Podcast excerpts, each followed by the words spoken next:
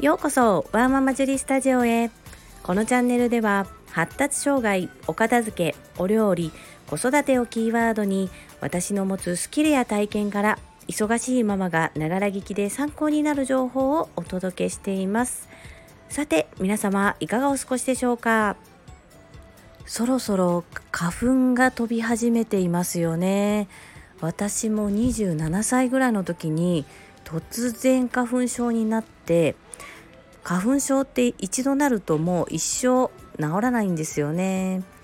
毎年上手に付き合いながら過ごすしかないんですけれどもちょっと今その花粉で喉がやられているので声が聞き取りにくかったら申し訳ないなと思いながらお話しさせていただいております。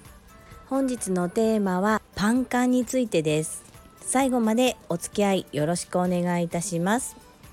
昨日の放送で非常食のお話を少ししたところ乾パンではなくってパンカンっていうのがありますよということをコメントでいただきました。越後屋さんいつも聞いてくださりそして素敵なコメント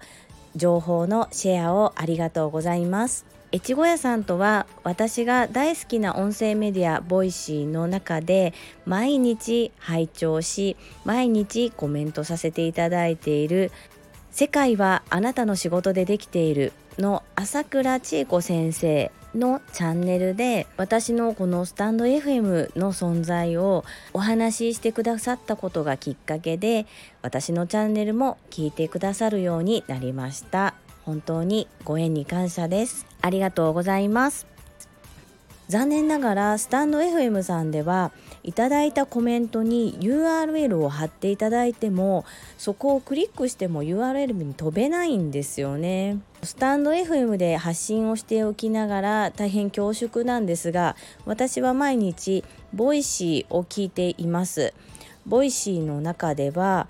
リスナーさんがコメントをしてそのコメントに URL を貼り付けるとそこをクリックしたらその URL に飛べる仕組みになっているのですが残念ながら今のところスタンド FM さんではそれができない仕様となっているようです。そして音声メディアならではのあるあるなんですけれどもいただいたコメントはパーソナリティは読みますがそれ以外の方が読むということがあまり少ないように思います。なので今回も越後屋さんからいただいた情報を私の声で音声でお届けさせていただきそして私がこの放送の概要欄に越後屋さんからいただいた URL を貼り付けておきますのでそうすると皆さんがその URL にアクセスすることができます。是非覗いてみてください。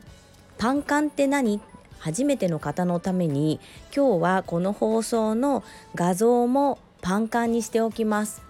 越後屋さんの情報によると保存期間がなんとなんと3年だそうです。私もこのパンカンの存在自体は知っていたのですが買ったことも食べてみたこともないのでこれを機会に一度購入して子供たちと一緒に食べてみたいと思います。越後屋さんからは過去に整理収納の回でもコメントと有益な情報をいただいておりました。それは小学校を卒業する時のあるあるだと思うんですけれどもランドセルをどうするか問題です。